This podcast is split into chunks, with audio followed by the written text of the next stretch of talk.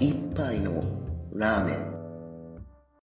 この番組は深夜のラーメン屋で会社員2人が言ってそうなざれ言を語る番組です。はい、始まりました。英語へたし英語をたしなむこのコーナーでは普段は読まない英語記事に書いてある内容の興味深さを知り、英語を読みたいという学習モチベーションを高めるそういうコーナーです。記事の URL も概要欄に載せているので、興味ある方は見てみてください。では、本日のタイトルの方ですが、uh, Why Our Voices Change with Age? っていうものです。で、タイトルの方が訳すと、Why どうして Our Voices 我々の声は change 変わるのか with age 年とともにということなので、まあそのままですよね。年とともに声が変わってしまうのはなぜという話ですね。で、この記事のタイトルとは裏腹に、あ記事の内容の方っていうのはですね、えーと、声が変わるいくつかの要因について、えーその要因を挙げるとともに、えー詳細説明をしているという構成になってますね。で、例えば、例えばというか、えっ、と、性別と、それから年代、刺激物、薬、喉の使いすぎみたいなジャンルかな、ぐらいの分類で、えーそれぞれどういう声を変えてしまう要因として、どのような影響があるのかという説明が記事の中に出されているという話ですね。はい。で、まあ、そもそも声が出るっていうのは、なんかどういうふうにして声が出てんのかっていうところで言うとですね、まあ、咽頭っていう部分に、うん、その声帯があってですね、その声帯っていうのをあの震わすことによって、振動することによってそれが音になっているということですね。まあ、楽器の一つだと、弦楽器みたいなもんだと考えてくれればいいわけですね。で、まあ、そこにはいっぱい筋肉があってですね、えーその筋肉を使って、えーその声帯っていうのを震わせたりとか、あとは、乾燥を守るための粘膜とか、そういったものもあるということですね。はい。で、えーいくつかのその、この声の要因を変えてしまうっていうことっていうのは、結局、この咽頭とか声帯とか、その辺の、うん、部位に関係することなんですよね。で、例えば性別で声声が変わりますという話は、まあ、これはもう、これですね、結構知ってる通りというか、まあ、思春期の時に、例えば男性の場合だと、その咽頭の構造が変わってしまうと。まあ、具体的には喉仏が発達するというやつですね。まあちなみに喉仏っていうのは英語の方でもそのアダムのリンゴというふうに訳すと喉仏ということになるわけですね。面白い、えー単語ですよね。英語表現かな。はい。で、これ、えー、咽頭の方の構造が変わるっていうのもあるんですけど、あとは、あの声帯の長さ、まあ、振動させる弦の長さっていうのも変わってて、えー女性の場合は10ミリ、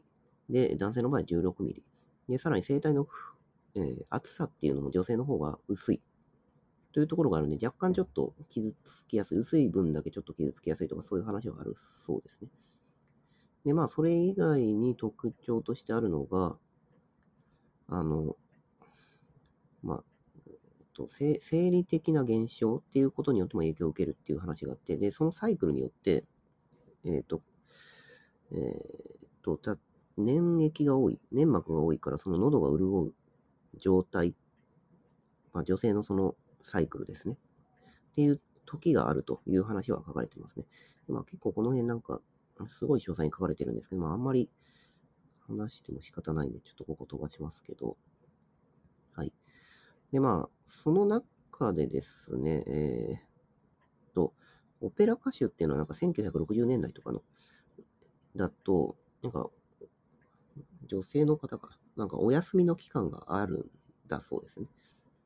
えっ、と、声休みみたいな、が定期的にあるらしいんですけど、で、まあ、それを期間っていうのは、その先ほどのその、うんと、生理現象のバランスみたいなところで、えっ、と、声が変わってしまうっていうところに合わせて、えー割と理にかなってるんじゃないのっていう説明が入ってたりしますね。まあ、こういう話って結構よくあって、えーまあ、文化伝統的というか、その、もともと慣習的にやられてた、よくわかんない行為が、まあ、実は後で、えー科学的に、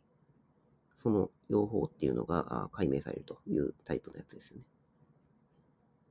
はい。っていう感じで、まあ、性別っていうので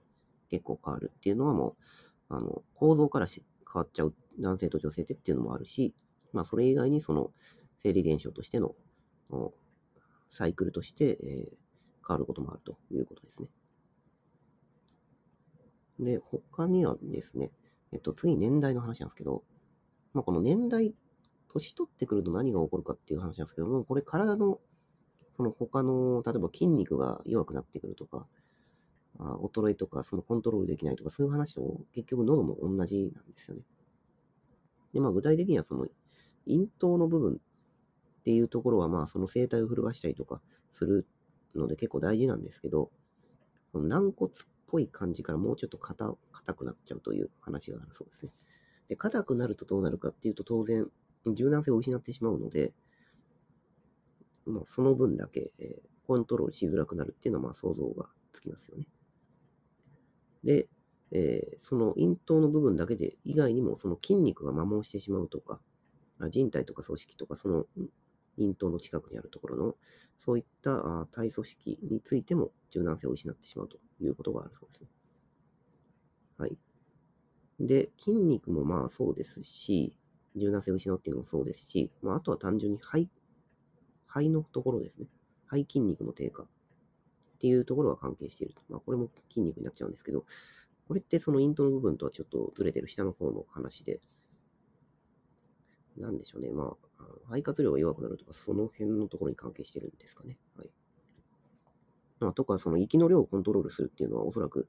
その喉の部分というよりか、まあ、もうちょっと下のところの部分も関係してるから、そこがやられてしまうと、その声のコントロールっていうのが難しくなると。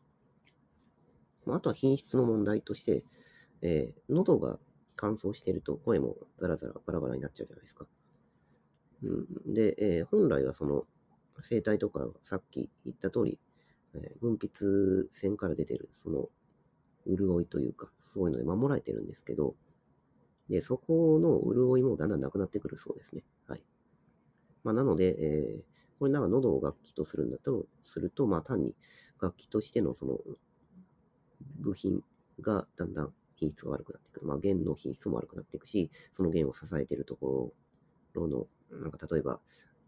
まあ弦弦に油は塗ったりしないですけど、まあ弦が錆びちゃったりとか、で、テンションがだんだんなくなってきたりとか、まあそういうふうなものをイメージしてくれればわかると思いますね。はい。っ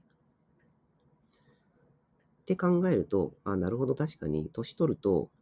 だんだん声が変わってくるって言われると、まあ、楽器をそのまま放置してるとだんだん、はい、使えなくなってくるっていう話と同じなんだなっていうのは、まあ、理解できるかなと思いますね。さっきのその性別の違いっていうのは割と生理学的な話なんですけど、こっちは割と物理学的な感じがしますね。はい。で、あとはですね、あと、これもまとめて紹介します。まあ、刺激物、まあ、具体的にはタバコ、アルコールですね。これやっぱり喉に良くないって言われてて、まあ、炎症ができるという話ですよね。で、炎症ができると何が実際良くないのかっていうと、えっ、と、さっきのその表面に潤いがなくなるっていう話。ね表面が乾燥しちゃうらしいんですよね。はい。っていうのが良くないと。であと薬も実は良くないタイプのやつもあったりしてて、まあ例えば血液凝固剤みたいなものも、これもその喉にポリープを作る可能性もあるという、そういうタイプの薬もあったりとかするわけですね。はい。まあ、それとか、まあ、これは経験あるかもしれないですけど、その、なんか胃酸の逆流逆逆流？で、これを抑える薬っていうのも、まあ、胃酸逆流自体があの喉に負担をかけるのは、容易に想像がつくと思うんですけど、で、そこを抑える薬そのものも、これはまあ一時的にですけど、喉の状態を良くない状態にしてしまうということらしいですね。はい。まあ、なので、えっ、と、そういったその、まあ、タバコ、アルコールはまあわかりますけど、はい、薬要因でも、あの声が変わるってことはあるよという話なんですよね。で、最後、これもう当たり前の話なんですけど、喉を使いすぎると良くないという話ですね。まあこれは、この歌手とかがよくそのポリープができたとかいう話があったりとかで言われるじゃないですか。で、まあ、ポリープ以外っていうと、その、なんか特徴的な名前があって、ラインケっていうカタカナでラインケで、あと、浮腫で、あの浮き上がる腫瘍って書いて、ラインケ浮腫っていうものがあるんですけど、で、これは何かっていうと、えーっと、まあ、腫瘍というか、まあ、出来物にしようのかな。まあ、で、それで、えー液体をが出てくる。あの、潤すための分泌線から潤すための液体とかじゃなくて、えー単純にその腫瘍のせいで、えーっと、液体があ喉を圧迫して、えー声帯を大きくしてしまうという問題があるそうですね。で、なんか、ここでライン血腫があると何が起こるかというと、声が深くなるって書いてあるんですけど、その、ディープボイスって書いてあって、一体、そのディープなボイスが何なのかちょっとわかんなかったんですけど、まあ、ただ、はい、あの、出来物とか、喉にそういうものができると、まあ、喉を使いすぎると声変わっちゃうよっていうのは、確かにそうだよね、という話は、はい、わかりますね。はい。っていう感じで、えー喉に対する、えー喉に対するというか、あの、声質を変えてしまうの要因っていうのをいくつか今回紹介しましたね。えー性別、年齢、それから外部刺激、まあ、薬も含めて、タバコ、アルコールと。で、最後に喉の使いすぎと。はい。で、えっ、と、じゃあ、これらの要因、まあ、先ほど言ったものもほとんど自明なんですけど、から守る、できるだけ声を維持する方法っていうのは、まあ、それはすごいシンプルで、えーこれだから筋筋トレと同じなんですよね。だから適適度なあタイミングで喉使いましょうと。はい。いうことはいいですよと。だから歌いすぎっていうのはもちろんダメなんですけど、歌はなさすぎとか声出さなさすぎっていうのも、はい、えー声の老化というか劣化を早めて、喉の劣化を早めてしまう一つの要因になってますと。で、あとは、いい声っていうのをもし保ちたいんであるならば、タバコやアルコール、そういったあ外部刺激は控えましょうと。はい。で、えー年齢とともにいってしまう部分、ダメになってしまう部分っていうのはもう仕方ありません。なので、えーそういう外的要因と、それから適度な筋筋トレというか、まあ、適度な声を使うっていう習慣っていうのは、せめてやりましょうねという感じで、はい、対策が書かれてたという感じですね。はい。まあ、自明に知ってる部分としてはそうですね、あの、男性と女性の違いのところの、その、男性に喉仏があって、それで構造が変わるからとかっていうのがあったんですけど、まあ、女性の方の、例えば生理現象のところでも、その声を、状態を変えてしまうような話があるとか、まあ、あとは年代の話とかっていうのは確かに考えてみれば、まあ、喉が楽器っていうか、風に意識すると、まあ、他の体の部位とも同じように衰えていくから、まあ、それによって声が変わるっていうのは、まあ、そりゃそうだよなって言われた感じは納得しましたね。はい。っていう意味で、はい、結構雑雑学的な知識の増える、えー記事だったかなと思います。はい、以上です。